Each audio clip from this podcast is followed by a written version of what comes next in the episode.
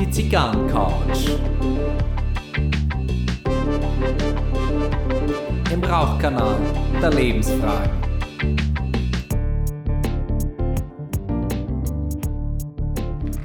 Herzlich willkommen auf der Zigarrencouch. Herzlich willkommen zu Folge 83 und alle, die sich jetzt wundern, ja, wie kann das denn sein? Wie kann er denn auf der Couch aufnehmen, wenn er doch gerade irgendwo in den USA unterwegs ist? Es ist der Aufnahmetag ist Montag, der 12.06. und zu Gast über Zoom mir zugeschalten. Mein Herausgeber, Lebensberater, Coach, großer Bruder, kleiner Bruder, LT Aaron. Herzlich willkommen.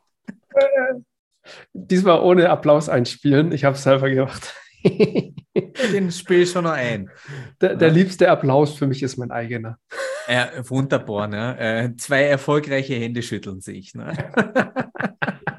so muss das sein. Ja, danke für die Einladung. Äh, ja, danke glaub, für deine Zeit. Ne? Geiles ist, Thema auch wieder. Ja, das, das hilft mir natürlich auch, dass ich jetzt da, äh, weil ich immer so stolz drauf bin, seit es die Zigarrencouch gibt, übrigens in der letzten Folge habe ich es mit der Maria Macanudo ganz vergessen, die Zigarrencouch wurde drei Jahre alt. Ja? Oh, herzlichen Glückwunsch. Wenn wir nicht schon herzlichen trinken Dank. würden, äh, würde ich es jetzt anfangen. Ja, genau. Und, und äh, es ist so, äh, seit drei Jahren äh, ohne Sommerpause, ohne Winterpause und äh, durch deine Unterstützung kann ich jetzt natürlich äh, auch meine Urlaubszeit, kann ich sicher sein, dass eine Folge erscheinen wird und unser Publikum in der Macht der Gewohnheit bleibt. Na? Ja, perfekt. Dann freue ich mich über meinen Beitrag. Na, jetzt haben wir schon das Trinken angefangen, aber ich muss ehrlich sagen, also ähm, ich glaube, ich habe mir heute eine gewisse ähm, Kaffeeüberforderung. Also ich trinke einen Julius Meinl, einen verlängerten, na, und rauche dazu eine Rocky Patel Disciple Robusto. Und äh, ich habe es jetzt einmal wirklich riskiert. Also die, die Zigarre selber ist so dermaßen Kaffee Erde, mineralisch, also das, das ist ein Brett und dazu einen verlängerten, also da wird jetzt nichts mehr neutralisiert, sondern das juckelt sich so gegenseitig hoch und äh, mein, mein, Schädel fühlt sich bereits an wie eine Kaffeebohne. Ne? Sieht doch ein bisschen danach aus, Tatsache. Her ja. Herzlichen Dank. Ne? Du bist, ja. was du trinkst. ja. Dann bin ich nämlich eine alte Williamsbirne von Prinz. Ah, gut. Wunderbar, ist aber ein bisschen adlig. Ne? Haben wir eingelegt und adlig. Ne? und mit mir habe ich die Casa de Allegria Rico 460. Ebenfalls im Robusto-Format. Und wir sind hier Tatsache auch wieder eng beieinander, Tatsache, mit Kaffee und cremig und Röstaromen. Mhm. Aber wir werden sehen, wie sich das mit der Birne beißt. wenn, die, wenn die Birne beißt, ne? Zur Not nimmst du zum Neutralisieren, äh, beißt einmal in einen Paradiser. Ne? Ja, dann knall ich mir wahrscheinlich doch den Kaffee rein. Ist ja noch genau. früh genug am Tag, ne? Genau. genau. Ja, wir, wir beide haben wieder mal so ein bisschen Sportthema. Und zwar, ich bin mal wieder von Netflix so ein bisschen angeschossen worden. Und zwar, äh, letztes Jahr war es ja so, äh, da habe ich ja Anfang Juli habe ich ja Corona gehabt. Und ähm, was macht man mit seiner Zeit? Und dann habe ich angefangen, Tour de France zu schauen. Oh. Ja, und das Tour de France, das begeistert mich schon, das beeindruckt mich auch, also was, was, was da geleistet wird, äh, sogar auch unabhängig von Doping, wobei der Sport mittlerweile sehr sauber sein soll, nach dem, was man mitbekommt oder was ich als Laie da wissen kann, soll es wohl sauber sein, umso besser. Aber wenn ich da sehe, wie die 180 Kilometer am Tag Rad fahren und zum Schluss die dritte Steigung, da wird es mal ganz anders. Und jetzt gibt es eben auf Netflix eine wunderbare Dokumentation und ich wollte heute mit dir so über Extremsport sprechen. Ja. Sehr schön. Kleine, kleine Erfahrung habe ich ja auch gemacht. Ja, bitte raus damit. Nicht ganz so im Extrem, aber ähm, geht ja so in die Richtung. Ich war ja, war ja ähm, Mitläufer beim Karwendelmarsch. Mhm. Ist auch schon vor Corona her gewesen. Ähm, und im Endeffekt ist es ja ein Berglauf, wo du zwischen 35 und 52, ähm, 57 Kilometer äh, wählen kannst, sprich mhm. Distanzen, Entfernung, ähm, plus eben Höhenmeter. Ähm, das sind zwischen ich glaube jetzt generell beim Berglauf sind so 600 bis 1200 Meter. Ich glaube, da waren es ähm, 1000 Höhenmeter noch Unterschied mit dabei. Mhm. Und das ist schon, schon etwas, wo ich sage, da geht es eher in die Richtung nicht mehr, nicht mehr Alltagssport. Also du tust es mhm. definitiv nicht, um hier gemütlich wandern zu gehen, ähm, sondern da geht schon ja, sehr viel auf, ja, auf den Körper, auf, auch auf Psyche, finde ich. Ähm, mhm. Und das ist, glaube ich, ein ähm, sehr spannendes Thema heute. Ja, also da, da würde es mir auch gleich interessieren. Äh, also ich meine, äh, wir, wir, können auch kurz sagen, so, so, so andere Extremsportarten, die uns eingefallen sind, war ja ähm, Triathlon, äh, Marathon. Ähm, weil ich, ich habe persönlich äh, Boxen, weil ganz ehrlich, äh, zwölfmal drei Minuten Boxen und nicht bloß am Sandsack, sondern da ist einer, der, der haut zurück. ja, ähm, das tut weh. Also das ist, äh, ich habe einmal einen Kampf bestritten, dreimal eine Minute, also so ganz unteres Niveau von der zeitlichen Distanz und ähm, gefühlt war das eine Stunde. Ja. Ja, und äh, da, da ist einer, der geht immer wieder auf dich zu und äh, du, du, du pumpst. Ich habe auch so einen richtig schönen Leberhaken, habe ich mal eingefangen. Ne? War so richtig blass währenddessen, weil dann die Leber so Blut gezogen hat. Da gibt es auch noch ein Foto. Äh, einfach komplett blass ne? und dann weitermachen, die Beine in die Hand nehmen, dranbleiben, auf sich aufpassen, wehren, parieren. Ähm, Hölle, Hölle, wirklich. Ja. Und da äh, diesen inneren Schritt zu haben, dass man das auch weitermacht. Ähm, wie, wie hast du das erlebt bei dieser Wanderung? Ja gut, ich bin ja reingerutscht. Ne? Ich wurde nur gefragt, ob ich mitmachen will und ich hatte keine Ahnung, was ich tue. Also so stell mir das auch vor. Ne? Man muss dir ja bloß fragen. Ne? Du, du, also Nein sagen ist jetzt nicht der Kernkompetenz, weil du bist ja ein Grund, grundsätzlich neugieriger Mensch. Ne? Ja, es hat sich äh, in der Theorie auch sehr spannend angehört. Ähm, und das, also so kam ich erstmal dazu, aber im Endeffekt das Spannende war einfach zu sehen, okay, dass da, ähm, dass du da dich morgens um sechs erstmal versammelst, so mhm. an, an im Niemandsland zwischen den zwei, äh, zwischen Deutschland und Österreich. Mhm. Und da stehst du da um sechs in der Dunkelheit und ähm, irgendwann geht es dann los und es rennt dir einfach Leute schon vorne weg. Ne? Und so, hm, und ich dachte, mhm. es wird gemütlich. Und da hast du ganz so, shit. Mhm. Da habe ich mich wo äh, eingelassen, wo ich nicht äh, völlig klar war, was es war. Ähm, nichtsdestotrotz war es super spannend, einfach zu sehen, wie es dann am Ende gar nicht mehr darum ging, ja, der Beste zu sein oder wie auch mhm. immer, sondern einfach anzukommen und sich selbst auch ähm, zu besiegen und sich selbst mhm. irgendwas zu, zu beweisen. Und ich glaube, das sind einfach so diese, wenn man jetzt auch die, die Sportarten äh, hört, die du da genannt hast, Ironman, Marathon etc. Das ist ja, Der Ironman, genau, ja. Ja, das sind ja alle Sportarten, wo es nicht darum geht, kurzfristig irgendwas zu, zu erreichen. Wenn wir jetzt an, an Fußball, ähm, beziehungsweise das Punkte, die Punktespiele generell denken, die sind sehr, sehr kurzweilig und ähm, nach 90 Minuten steht ein Sieger äh, fest und irgendwann mal vielleicht auch ein Meister.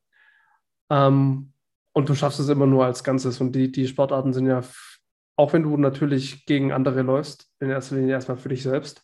Mhm. Ähm, du musst es allein schaffen, du musst allein radeln, du musst allein laufen, du musst alles, was, was da passiert, musst du ohne Hilfe von irgendjemand anders machen. Mhm. Und ich glaube, das ist einfach so die, die Erkenntnis, die ich da auch gewonnen habe, dass über die Grenzen hinausgehen, ja, vor allem deine persönlichen Grenzen, und du stellst die dann auch fest und du hast oft den Moment so, hoch, jetzt würde ich gar nicht mehr weitermachen wollen. Jetzt habe ich, mhm. hab ich keine Lust mehr. Und trotzdem mhm. machst du irgendwie weiter, weil so auf dem Berg stehen bleiben jetzt in dem Moment war halt auch irgendwie nicht so geil. Und du willst auch nicht mhm. der Typ sein, der mit äh, den Hilfsfahrzeugen dann wieder zurückgefahren wird. mit, mit, dem Heli hinausgeflogen. Ne? Äh, aber jetzt äh, habe ich gleich eine Frage, weil äh, du, du, hast jetzt so einen Stichpunkt genannt, wo ich als Therapeut immer gleich darauf anspringen muss. Ja? Und zwar, äh, du hast gesagt, ähm, äh, du bist über deine Grenzen hinausgegangen. Ähm, jetzt gibt es da für mich zwei Fragen dazu. Bist du wirklich über deine Grenze hinausgegangen oder hast du deine Grenze mit dieser Erfahrung erweitert? Oder, nächste Frage, war das, was du erreicht hast, sogar innerhalb deiner Leistungsgrenze sogar drin, nur du wusstest es nicht? Ich denke eher letzteres. Mhm. weil das auch nicht der, der alltägliche Umgang ja war, in dem ich mich bewegt habe. Ähm, mhm. Also Lang, Langstrecken ähm, seltener. Mhm. Ähm, dann auch irgendwie am Berg, am Tempo, das war, war auch neu für mich, ähm, weil das ja auch so komplett konträr ist, wie, wie ich es bisher genutzt habe. Mhm. Ähm, und es war, war cool zu sehen, dass, dass man mit etwas Kampf natürlich, aber auch das erreichen kann. Mhm. Und ähm, also die Grenze kannte ich nicht, weil ich sie nie ausgelotet habe. Mhm. Ähm, aber ich denke auch, ich hätte auch nicht mehr viel weitergehen wollen, Tatsache. Mhm. Mhm. Ähm, weil da einfach die Belastung dann noch kam, die körperliche. Knieschmerzen etc. Und dann so, puh, am Berg laufen, das war nicht so meins. also ganz ehrlich, äh, nochmal kurz zurück zum Anfang. Äh, du hast so gesagt, ne, da, da, war so dieser, dieser Treffpunkt ne, und, dann, und dann laufen da schon so die ersten so los und man denkt sich, hui, was ist jetzt? Ne? Ähm, das wäre für mich schon so, so der, der, der, ja, gefühlt der, der, der erste Leberhaken in dem ganzen Ding gewesen, wo ich äh, gefühlt das, Rennen 50 Meter weiter hinten beginne, weil ich erst einmal mental verpacken muss. Äh, Moment, äh, äh scheinbar schaut das so aus und andere machen das so und wie stehe ich jetzt da und packe ich es überhaupt? Ne? Ähm, wie wie ging es dir da? Wie, wie, wie hast du das verarbeitet oder war dir das dann auch wurscht, der, der eine so, der andere so, wie frei warst du?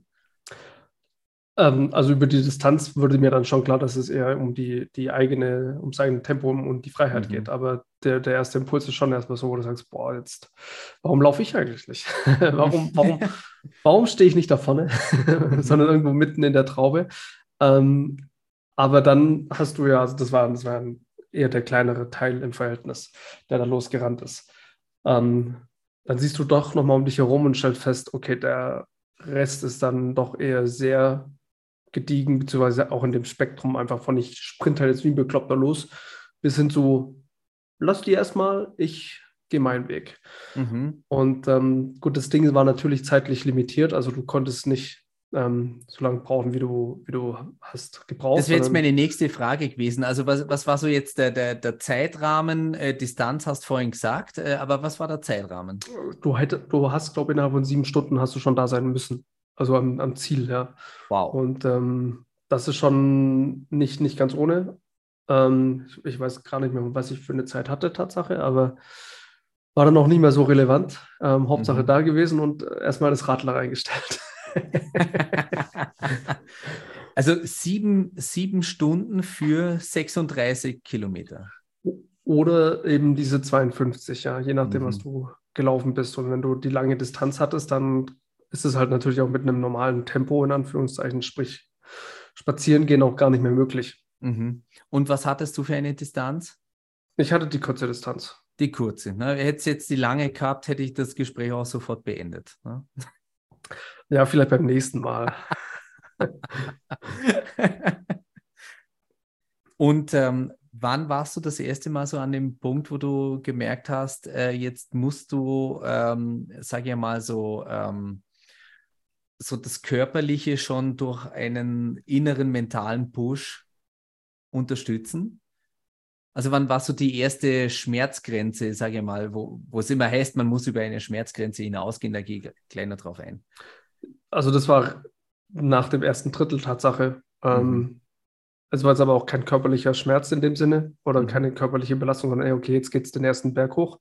Weißt du, ja, okay, passt schon. Mhm. Ähm, da, da quälst du dich halt durch, wie du dich am Berg durchquälst.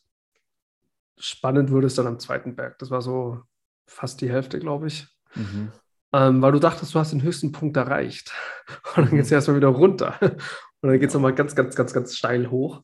Und ähm, das war dann wirklich so, wo du sagst, boah, da habe ich jetzt keinen Bock drauf. Also das war mhm. wirklich so mhm.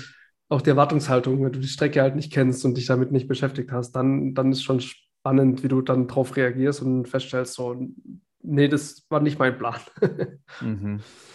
Körperlich war es dann aber eher so Richtung, Richtung letzte, letzten, letzten zwei Kilometer oder so. Mhm. Und einfach merkst, okay, das mit dem Berglaufen auf und ab, das ist eine andere Also letztes Drittel gerade gesagt, ne? Letztes Drittel.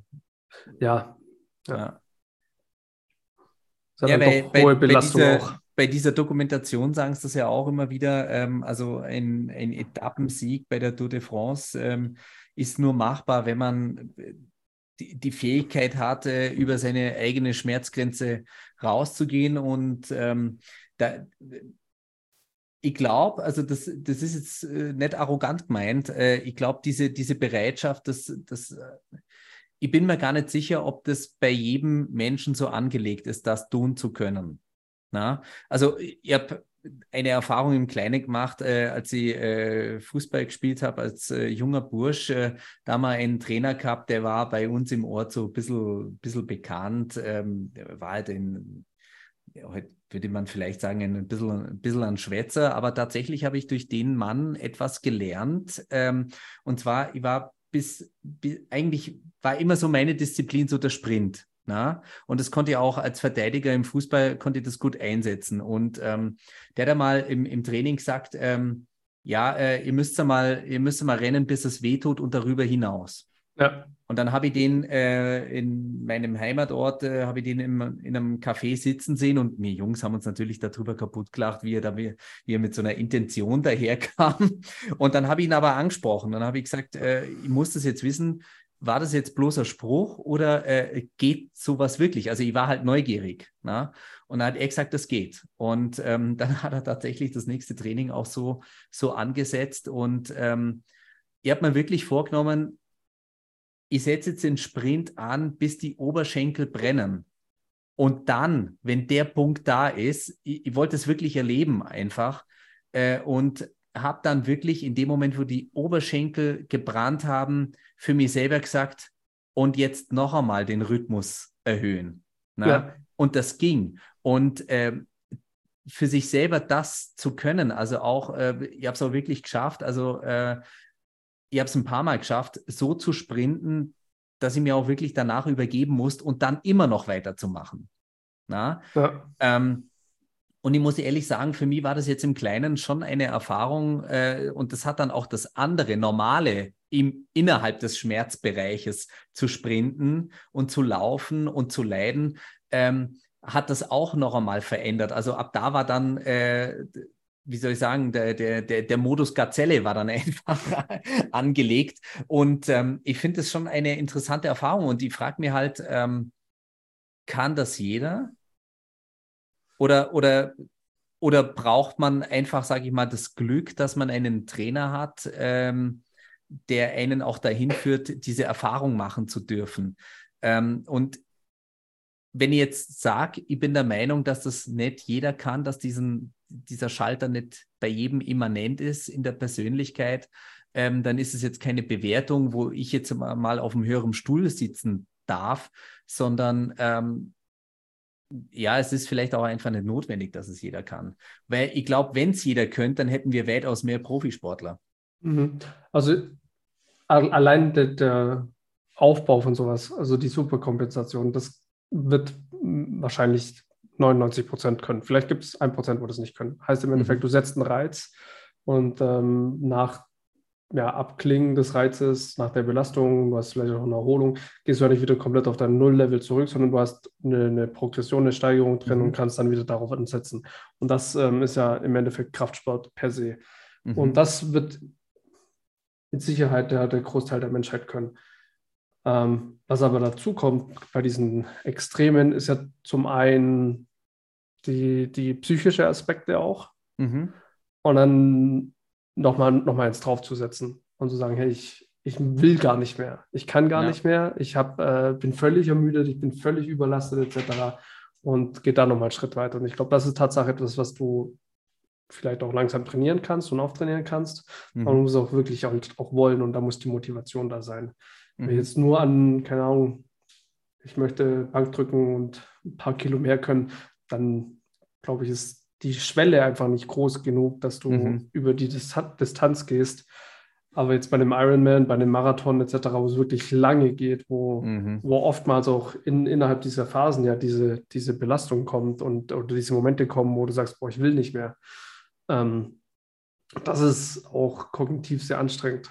Meine, das ist wie wenn du eine Diät machen willst ne, und sagst, ich äh, verzichte jetzt auf keine Ahnung, Süßigkeiten und ich laufe 20 Mal im Büro an diesem scheiß Süßigkeitenständer vorbei. Ähm, du musst ja jedes Mal aktiv Nein sagen und jedes Mal verarbeiten, nein, ich will das nicht. Mhm. Und ähm, irgendwann kommt der Moment, wo du gar nicht mehr kannst, weil du so aufgebraucht bist. Das kann ja noch ein stressiger Tag sein, dann steht wieder dieses Ding da, du willst eigentlich nicht und trotzdem machst du es, mhm. weil du dann einfach keine Ressourcen mehr hast, Nein zu sagen. Und das, glaube ich, musst du halt viel, viel häufiger dann auch mhm. bei diesem Marathon oder bei diesen extremen Sportarten über die Distanz auch erleben und durchleben und aushalten mhm. können.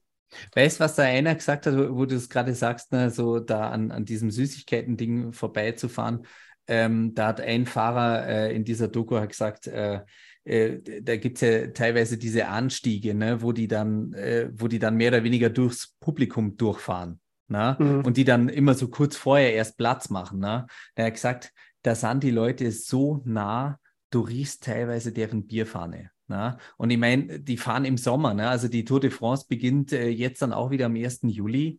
Äh, und äh, das, klar, da, da, da, fährst du an Tausenden von Menschen vorbei, die verbringen da ihre Freizeit und du bist da auf dem Radl und quälst dich da den Berg hoch. Ne? Also das ist für mich sowieso die Hölle, ne? mit, mit, mit dem Radl einen, einen Berg fahren. Bitte. Also. Ja, es ist ähm, nochmal noch mal eine andere Hausnummer, glaube ich, weil du ja, ja auch sofort zurückrollst, ne, wenn du mal nicht trittst oder so. Ja, ja. das ist, das ist halt, glaube ich, auch nochmal so ein Moment, wo du sagst, okay, da, da kommt einfach noch mehr Belastung mit dazu. Mhm. Ähm, vor allem musst du es auch wieder verarbeiten können. Du willst eigentlich treten und rollst vielleicht einen Millimeter zurück oder einen halben, keine Ahnung. Mhm. Ähm, gut, ich meine, bei der Tour de France wird das wahrscheinlich nicht vor, äh, vorkommen, weil die einfach straight da hochballern. Ähm, aber für den, für den Alltagsradler jetzt, der irgendwie äh, Karwendel hochballern möchte oder äh, bei uns irgendwelche Berge, ähm, da glaube ich, dass es schon sehr frustrierend sein kann. Vor allem, wenn mhm. du wirklich mal die Pause machst und dann ja einfach mit fünffacher Gewalt da hochtreten musst, damit du wieder in Bewegung kommst. Ja, genau. Genau. Das, das, ja das Neuansetzen ist dann ja auch die Hölle. Also es ist immer die Frage, äh, also eigentlich investiert man in eine Pause. Ne? dann ist wieder die Frage, wie, wie, viel hast du wirklich davon, ne? eine, eine Pause zu machen oder ist es besser, in einem Rhythmus zu bleiben? Ne? Im, Im Radl lohnt sich ja generell einfach dieses, diesen Rhythmus zu halten ne? und einfach, mhm. Einfach mit Schlagzahl weiterzufahren, weiterzufahren, weiterzufahren. Mhm. Jede Unterbrechung, wo man da hat, stört ja diesen Rhythmus und du fängst ja wieder von vorne an und da kann sich ja ganz, ganz viel auch schnell verändern. Mhm. Ähm, leichter Anstieg, mit dem du nicht gerechnet hast oder so und dann bist du ja wieder in dem Moment, wo du sagst, ich muss mehr Kraft aufwenden als vorher, mhm. weil ich einen Schlag oder zwei Schläge, Schläge ausgesetzt habe. Mhm. Hattest du, als du da den Berg, äh, also du bist ja gegangen, nicht gejoggt, oder?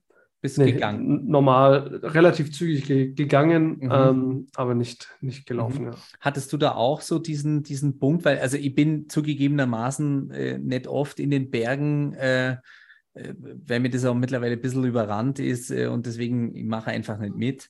Aber äh, ich habe da auch oft das Gefühl, äh, dass, ich, dass ich tatsächlich in einem etwas erhöhteren Tempo leichter einen Berg raufgehe, auch wenn es anstrengend ist, als wenn ich dann sage, ich gehe jetzt bloß nur halb, halb so schnell.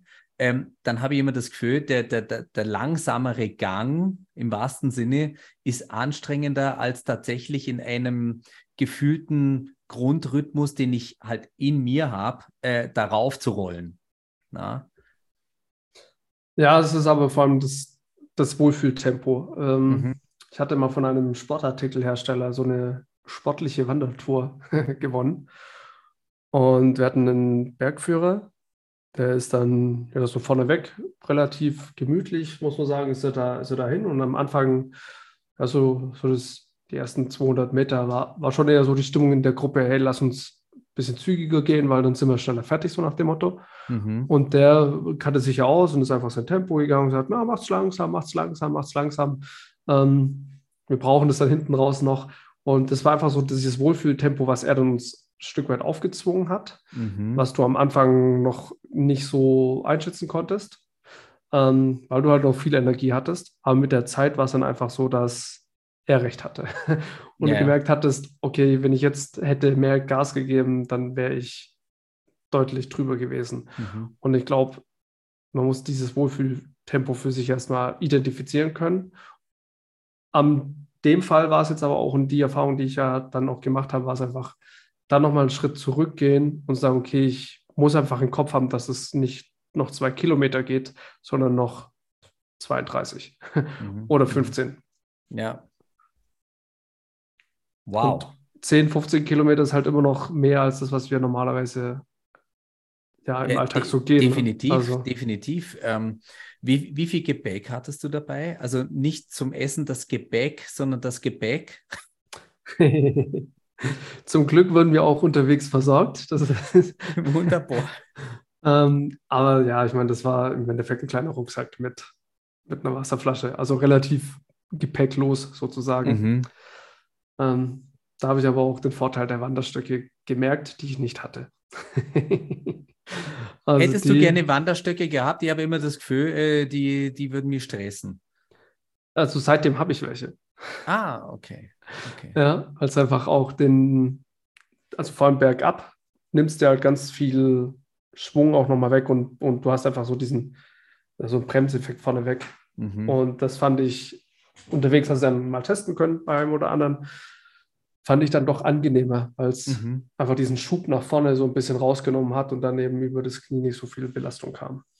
Ja, das ist nämlich auch immer das, ne? wenn wenn so eine Wanderung beginnt, ne, dann, äh, also ich, ich, kann ja leidenschaftlich fluchen, wenn es an Berg geht und, und ich sehe schon seit einer Stunde die Hütten äh, und dann macht es hier noch eine Kurve und da wird es steil und noch eine Kurve und äh, jetzt ist man auf einmal, bewegt man sich wieder gefühlt weg. Also da, da komme ich ja ganz schnell, also alles, was bergauf geht, komme ich an meine Grenzen. Also ideal wäre für mich äh, Holland zum Leben, ne? aber bitte windstill. Ne?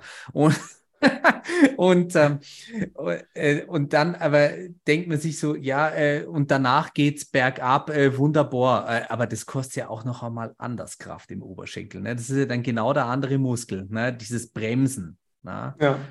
Und, ja, also ähm, es war ein bisschen Schub nach vorne halt, wo, ja. wo du einfach durch die Steigung hast. Ne? Mhm.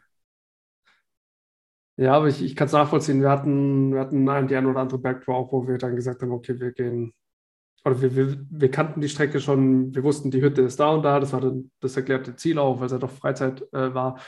Und dann haben wir vorneweg auch die, das mal angeschaut, wie viele Kurven du da wirklich läufst. Und dann gesagt, hey, guck jetzt noch fünf Kurven oder so, dann sind wir da. Mhm. Ähm, und das hilft schon extrem, wenn du einfach weißt, wie, wie ist der Weg. Und das, da informiert man sich ja in solchen Themen auch viel zu selten, beziehungsweise in solchen Situationen. Ich hoffe, die Profi-Marathon-Renner äh, und Rennerinnen, die informieren sich, welche Kurven sie haben und wie und die, warum die haben, auch immer. Die haben die Strecke definitiv im Kopf. Ne? Also das ja, ist. Äh, und ich glaube, das, ja hilft Tatsache. Wie, wie zielsicher die ja da sich an der Ideallinie entlang bewegen. Also die, die, die kennen die Strecke schon. Ja. Ja, und ich glaube, das ist einfach der Unterschied zwischen Profi ähm, mhm. und jemand, der das halt irgendwie so hobbymäßig macht. Und mhm. jemand, der der da, glaube ich, auch wirklich auf Leistung gehen will oder muss, wie auch immer, mhm. wenn, wenn da Lebensunterhalt dahinter steckt, die werden da mit Sicherheit auch ganz anders sich vorbereiten, als jemand, der sagt, oh, kommst mit? Ja, komm, was soll, was soll schon passieren? Ja, bei, beim Marathon finde ich ja auch immer interessant, äh, dass ja äh, der, der Marathon nicht in der vollen Distanz trainiert wird, ja, sondern das ist tatsächlich, also Marathon-Wettbewerb ist praktisch, heute lege ich die Schippe drauf und ich weiß eigentlich nicht genau, was passiert. Ja. ja. Sich darauf einzulassen, das äh, habe ich einen riesen Respekt vor. Ja, ja jeder, der so auch, auch diese, diese Vorbereitung mitmacht, das mhm. ist ja enorm und da, da läufst du ja auch schon deine 20, 25 Kilometer mit Sicherheit. Mhm. Ähm, und da einfach über die Zeit auch zu wissen, ich bereite mich vor und ich kann nicht morgen einen Marathon laufen. Ne? Das ist ein Jahr, mhm. das ist ein Jahr, ein Jahr mindestens, wo du da wahrscheinlich brauchen wirst. Mhm. Und da dann auch zu sagen, hey, ich, ich gehe den, diesen, diesen Zeit mit, Zeitraum mit, ähm, auch im Regen, im Winter etc. Ich bereite mich davor mit diesem Ziel, irgendwann mal die Distanz da zu schaffen. Und das ist mhm. schon, vor allem die Vorbereitung finde ich beeindruckend, wie konsequent man da dabei sein kann. Oder also äh, Marathon ist ganz oder gar nicht. Ja. ja. ja. Ich glaube auch Ironman, Triathlon, äh, das, was wir angesprochen haben, Wahnsinn. Ja. Ja, ich meine, Joey Kelly ist ja den, ist einmal Deutschland durch, durchlaufen, ne? von keine Ahnung, Kiel bis zur Zugspitze, also mhm. den nördlichsten und südlichsten Teil, hat ja auch das Buch darüber geschrieben, ähm, hat dann eben auch ähm, erwähnt, wie, wie anspruchsvoll die ja, mentale Last dahinter ist. Mhm. Er hat ja aber auch in der Vorbereitung gesagt, er nimmt 10 Kilo zu, um eben genügend Reserven zu haben und hat dann später gesagt, er war ein Fehler. Mhm. Boah. Ja, ich ja. glaube, es muss halt auch aktive Masse sein, die das steuert und ja, ähm, nicht einfach nur eine Reserve, die du eigentlich nicht brauchst.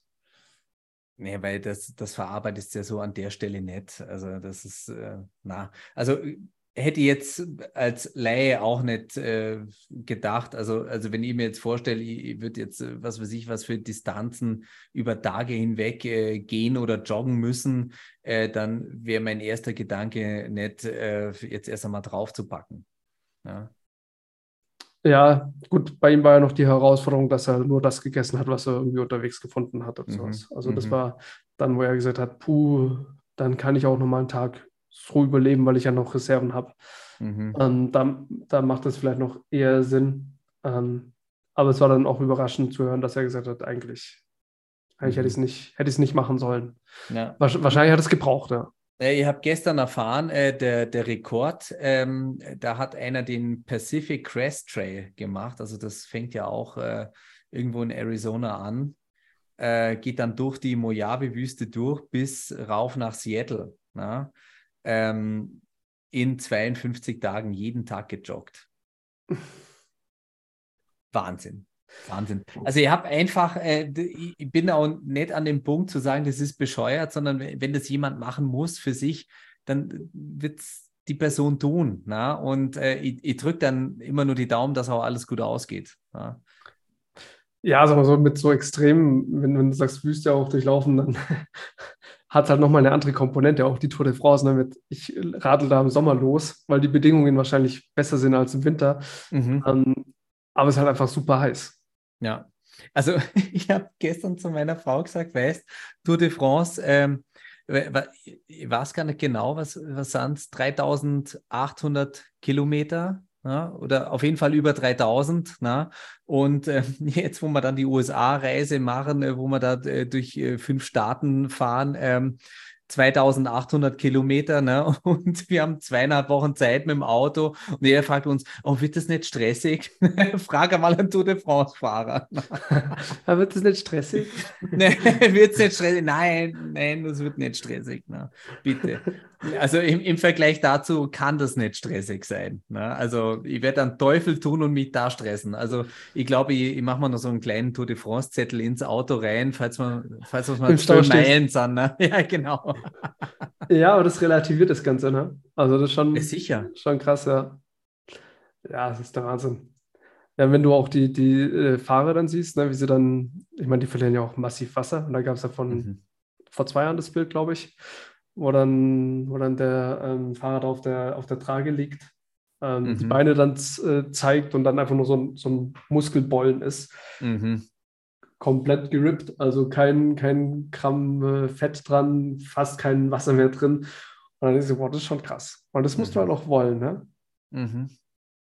Also äh, ohne, ohne massive Leidensfähigkeit oder auch für, für sich persönlich den Gewinn da drin zu sehen, kann das nicht funktionieren. Also das machst nicht aus Spaß. Das hat auch, ähm, also wenn, wenn ich mich da zurückerinnere, wenn ich, wenn, ich, wenn ich so gelaufen bin wie ein Wahnsinniger, also im, im, im Sprint und, und mehrfach, na, ähm, der Moment selber war immer die Hölle. Ja.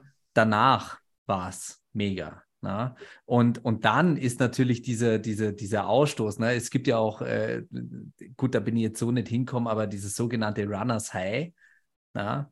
Ähm, das ist es dann, aber da muss man sich hinarbeiten und, und der Weg ist kein angenehmer. Na? Ja.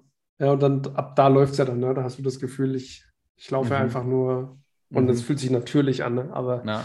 Bis dahin zu kommen ist schon krass. Aber da gibt es ja auch brutale Bilder ne, äh, von, von Olympiaden, wo, wo welche den Marathon gelaufen sind und die sind schon so fast in der Hocke rein, weil halt, äh, keine Ahnung, in den Beinen Zerrungen en masse waren, aber der, der Kopf hat immer noch gesagt, ich will es, ich will es, ne? und, und weitermachen und, und, und dann tatsächlich aber auch, ähm, und das müssen wir hier als Bildungspodcast schon auch sagen, also Vorsicht damit, ähm, das erhöht auch auf einer Ebene das äh, Verletzungsrisiko. Ne? ich muss halt meine Pausen auch einhalten, ja. Und ja. Äh, gerade in der Vorbereitung muss ich halt auch schauen, dass ich nicht über, übertrainiere, ja. Mhm. Und ähm, das ist definitiv etwas, was man in der Trainingsplanung berücksichtigen muss. Mhm. Ähm, Tatsache finde ich spannend, dass es ja einfach ein, ein, Sport ist, wo du, oder generell Sportarten jetzt waren, wo du einfach gegen dich selber kämpfst und wo du sagst, mhm. im Zweifel ähm, könnte ich auch aufhören. Ne? Also da verstehe ich mhm. schon noch so ein bisschen den, den inneren Kampf, den man gegen sich selber führt. Mhm. Ähm, du hast aber vorher auch Boxen erwähnt oder gibt ja noch extremere Bare-Knuckle-Fights und so Geschichten, mhm. wo wir denken, okay, du triffst dich, um dir jetzt auf die Mütze zu geben. Mhm. Ähm, warum? warum? Ja. Also das finde ich fast noch extrem, was ja auch wirklich ähm, schmerzhaft ist. Und vor allem, du hast ja überhaupt, oder du relativierst die Kontrolle, die du darüber hast. Ich meine, der, der Impuls kommt ja immer vom, vom Gegenüber. Mhm. Beim Laufen, beim Berglaufen, da kontrollierst du selber und wenn es nicht mehr geht, kannst du gegebenenfalls eine Pause machen. Wenn du das beim Boxen machst, äh, hast du direkt äh, was im Gesicht. Ja, da gab es da gab's, äh, eine wirklich äh, schlimme Situation. Das war damals der Kampf Arthur Abraham gegen Corin Gewor. Äh, und äh, da, ähm, also Arthur Abraham mit, hat mit einem K.O. gewonnen. Aber der K.O. kam auf eine Art und Weise zustande. Arthur Abraham hat damals überhaupt nicht gefeiert, hat auch danach selber noch im, im Interview im Boxring, hat er noch völlig geschockt gesagt, ähm, er, er, versteht nicht, wie sein, sein Kontrahent so völlig die Spannung rausnehmen konnte. Ähm, und das hat er wirklich getan. Und die, die Zeitlupe, also das, das kann man googeln, äh, Arthur Abraham gegen Corin Gebor. Ähm, und, und der Abraham setzt ihm da einen Haken und in, im Bruchteil einer Sekunde schiebt dem das Kinn hinter Richtung Halswirbelsäule und dann schwingt der Kopf einmal in einer Kreisbewegung aus. Also wenn man das nur langsam macht, das Kinn einmal so, so richtig, dass man so ein Doppelkinn kriegt, so hinterschieben und dann, und dann mit dem Kopf so eine Kreisbewegung, das tut schon langsam weh. Und also ganz ehrlich, das, das sah aus, als, als, als hätte der versucht, einen Händel zu köpfen. Na, mit, mit einem Faustschlag. Und ähm, das hat ein Arthur Abraham auch echt keine Ruhe gelassen. Also, und, und da merkt man aber auch, ähm, die Boxer stellen sich dem Ganzen und es geht nicht ums Verletzen. Also diese, dieses Großgetöne, ähm, hier einen kaputt zu machen und sonst, das ist ein Schaß. Äh, und unglaublich. Ja, die Frage ist, kannst du mit so einer Einstellung überhaupt gewinnen? Aber du siehst halt an dem Beispiel auch, dass die im Endeffekt genau diesen Moment halt abpassen ne? und mhm. viel einfach trainiert ist und Reaktion ist. Und ähm, da siehst du die, die, offene Lücke sozusagen und dann schlägst du halt zu. Genau. Ähm, und es, man fragt sich aber, warum, warum kann das dann passieren, dass der Schiedsrichter sich drauf stürzen muss oder sowas? Warum, warum muss mhm. der das? Ne? Im Endeffekt versuchen die einfach nur den Moment halt auszunutzen. Ne? Und von außen mhm. siehst du dann wahrscheinlich schon eher, okay, der ist verteidigungslos, als mhm derjenige welche, weil der muss ja, muss ja reagieren und handeln. Mhm. Spannend. Es gibt Tatsache ähm, noch eine spannende Doku auf Netflix. Ähm, wie heißt das? Äh, Stärke des Verlierens. Mhm. Und da äh, Michael Bent, der war ja auch äh, Boxer. Mhm. Äh, Titel war auch ein fehlbesetzter Champion. Der hat ja dann auch erklärt, wie er da hinkam und warum er, warum er dann Weltmeister wurde, sozusagen. Mhm. Ja, das war einfach nur ein riesen Missverständnis. Er wollte nie boxen. Und ja. ähm, er wurde im Endeffekt von seinem Vater dazu gezwungen, dass er, dass er das ähm, macht und hat eben so die Aufmerksamkeit bekommen. Und vielleicht kann das so eine kleine Erklärung sein, warum dann eine Motivation auch dahinter steht und da durchzugehen. Ähm, mhm. Muss ja nicht unbedingt anerzogen sein, aber vielleicht muss es gar nicht der, der große Titel sein, der ihn vorschwingt, sondern einfach die, ja, der Wunsch auch nach Verteidigung oder nach Aufmerksamkeit oder wie auch immer. Mhm. Ja, da, dass Menschen so weit gehen, äh, hat verschiedenste individuelle Gründe. Es ist Tatsache auch nicht immer nur der Sport äh, mit den Verlockungen durch Titel und Prestige, sondern ähm, kann sozialer Druck sein, ne? ja. äh, kann, kann alles Mögliche sein. Äh, ähm, ist auch spannend an der Stelle, ähm, an jedem verdammten Sonntag mit El Pacino, ne, wo der, der, der eine Linebacker, übrigens gespielt von Lawrence Taylor, damals oh, wirklich oh, ja. Linebacker bei den New York Giants, Nummer 56, ähm, der, äh, wo sie ihm ganz klar sagen, er kann nicht mehr spüren und, und er sagt, ich muss noch das eine Spö machen, weil dann habe ich so und so viel irgendwas erreicht, ich, ich, weiß gar nicht mehr genau was, äh, wahrscheinlich Yards verhindert oder, oder, oder Tackles und dann würde er einen Bonus über eine Million Dollar bekommen und ähm, ja, der geht dann schwer verletzt vom Feld. Ne? Und ähm, ja, Sport kann auch äh, pervers sein. Ne? Ja, der Leistungssport generell, beziehungsweise der Profisport, wenn es wirklich um was geht, ähm, also um Geld. Mhm. Ähm, es geht ja immer um irgendwas, also Sieg oder Niederlage, die eine oder andere Medaille winkt immer. Aber wenn du wirklich davon abhängig bist, dann mhm. fließt da auch ganz, ganz viel mehr rein. Und wenn du nur das eine hast, mhm. puh, dann glaube ich, ist es auch schwierig, damit aufzuhören, beziehungsweise ein gesundes Maß damit zu finden. Da, da kann man das, das, äh, das Sportprogramm in den USA kann man an, an der einen Stelle feiern, äh, dass man sich auch tatsächlich über Sport äh, gesellschaftlich verbessern kann, indem man eine Karriere schafft. Auf der anderen Seite ähm, können slash müssen in Kursiv geschrieben und Anführungsstricheln. Na, also das, das hat auch alles immer Folgeerscheinungen. Also auch da, wie, wie frei ist man, ist man wirklich in dem, was man, was man tut. Ja, ja ich hatte tatsächlich einen, einen Jugendspieler, der ans College hätte gehen können. Mhm. Und der war dann auch da, hat sich das angeschaut und hat gesagt, puh, also schon gewaltiger Druck. Und ähm, mhm. da musst du halt funktionieren, da muss der Körper mhm. funktionieren, da musst du jetzt im American Football ja auch, musst du auch die Angst abstellen können vor irgendwelchen Gehirnverletzungen, ähm, ja. ebenso wie der Boxer. Ne? Ähm, aber wenn du das nicht kannst und dir Gedanken machst, wo, wo geht denn die Reise hin, dann hast du da schon, schon das erste kleine Problemchen, was auf dich zukommt. Ähm, der Kollege ist dann auch wieder zurück äh, nach Deutschland und hat gesagt, das ist es ihm einfach nicht wert. Mhm. Weil du ja. eben noch ein anderes System hast, in dem du ja, ja. du gehen und, kannst. Und, und, sobald du drüber nachdenkst äh, und, und dir dann halt, also das ist, das ist ja nichts, was äh, so, so wirklich rein kognitiv passiert, sondern es ist so, ähm, äh, schnöder Vergleich hast auch bei, bei vielen Zigarettenrauchern, na, äh, auch, kann auch bei Zigarre durchaus sein, dass, äh, dass man sich bei der, äh, auf einmal bei einer Zigarre denkt, äh, was ich hier mache, ist ja eigentlich eine Chance. Na, das kann durchaus sein, weil also eins ist völlig klar, Zigarre rauchen per se ist nicht gesund. Ja. Äh, mental kann es gesund sein, äh, dass man halt über eine Zigarre vielleicht äh, sagt, okay, hier reserviere ich mir 90 Minuten äh, und die habe ich für mich und das ist dann Genuss und das settelt mich. Na? Äh, per se ist das, was man stofflich aufnimmt, das ist ein Schatz, das, das wissen wir alle. Na?